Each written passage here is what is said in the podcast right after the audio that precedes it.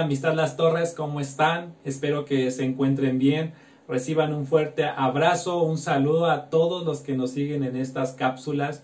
Este mes estamos viendo el tema de acción de gracias o agradecimiento. Y para ello yo quisiera reflexionar sobre un pasaje que está en Lucas 17, 11 al 19.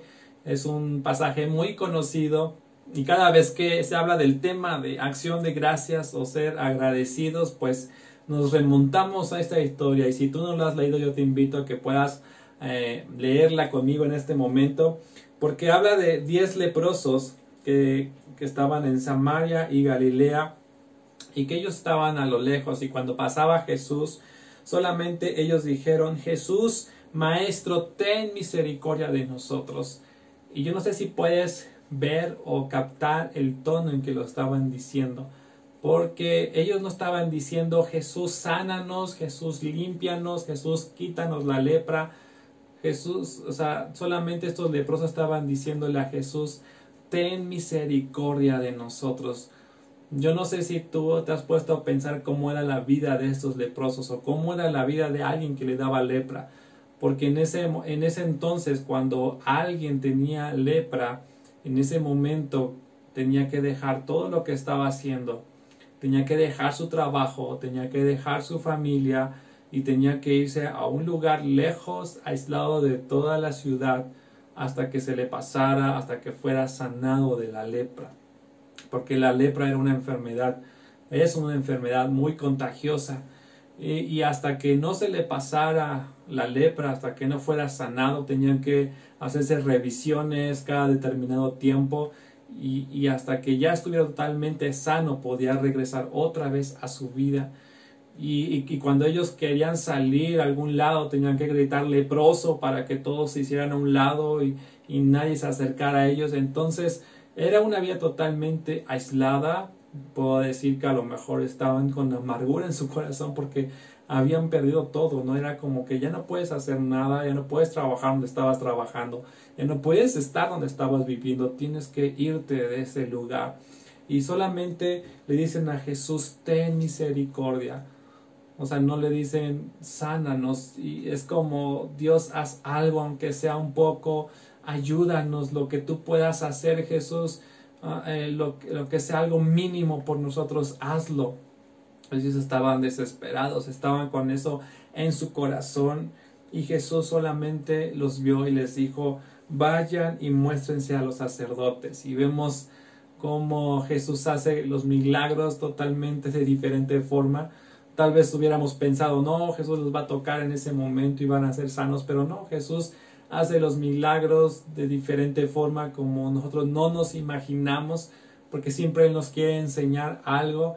Y dice en el versículo 13 que entonces uno de ellos, al ver que había sido sanado, volvió glorificando a Dios.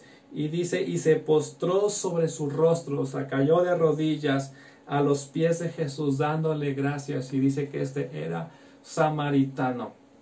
Y estaba buscando otros versículos donde podía ver cómo Jesús sanaba a diferentes personas y ver esta actitud, pero realmente no veo como que muchos que fueron sanados y este y le daban gracias a Jesús.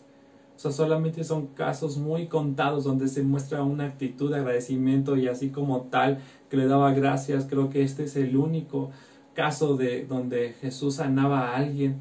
Pero yo puedo ver algo que Jesús no esperaba agradecimiento para poder hacer milagros. O sea, aunque no hubiera agradecimiento, Jesús hacía milagros y, y él sabía que, que, venía para sanar a los enfermos, liberar a los cautivos.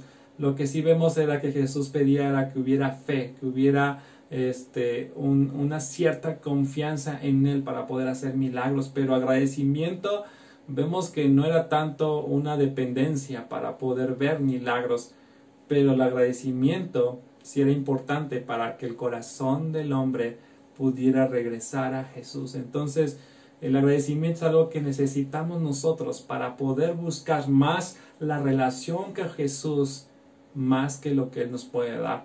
Porque cuando leemos como cuando Jesús es crucificado y está siendo juzgado, y hay un versículo donde dice que los judíos gritaban, crucifícalo, crucifícalo. Yo me pongo a pensar, ¿y dónde estaban todos estos que habían sido sanados por Jesús?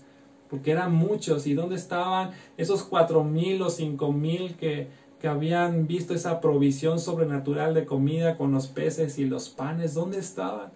Porque simplemente ellos buscaban lo que Jesús les podía dar. Pero agradecimiento lo que hace es buscar una relación con Jesús y una dependencia de Él. Entonces, a veces en nuestra vida pasan muchas cosas que Dios nos bendice y no nos damos cuenta de lo que Dios está haciendo, pero agradecimiento lo que hace es buscar esa relación con Jesús, buscar otra vez su rostro, buscar buscar quién es Él el que me ha salvado. Quiero conocer a aquel que ha hecho esto por mí. Y yo te invito a que tú puedas ser agradecido, porque yo creo que Dios nos da bendición tras bendición todos los días. Y el buscar ser agradecidos y el ser agradecidos es buscar más la relación que lo que Dios nos puede dar. Así que yo te invito a que en este mes tú puedas mostrar agradecimiento y no solo este mes, sino todos los días de tu vida, mostrar agradecimiento a Dios para que tú puedas buscar más la relación que la bendición. Saludos familia, que Dios les bendiga. Nos vemos en la próxima cápsula. Saludos.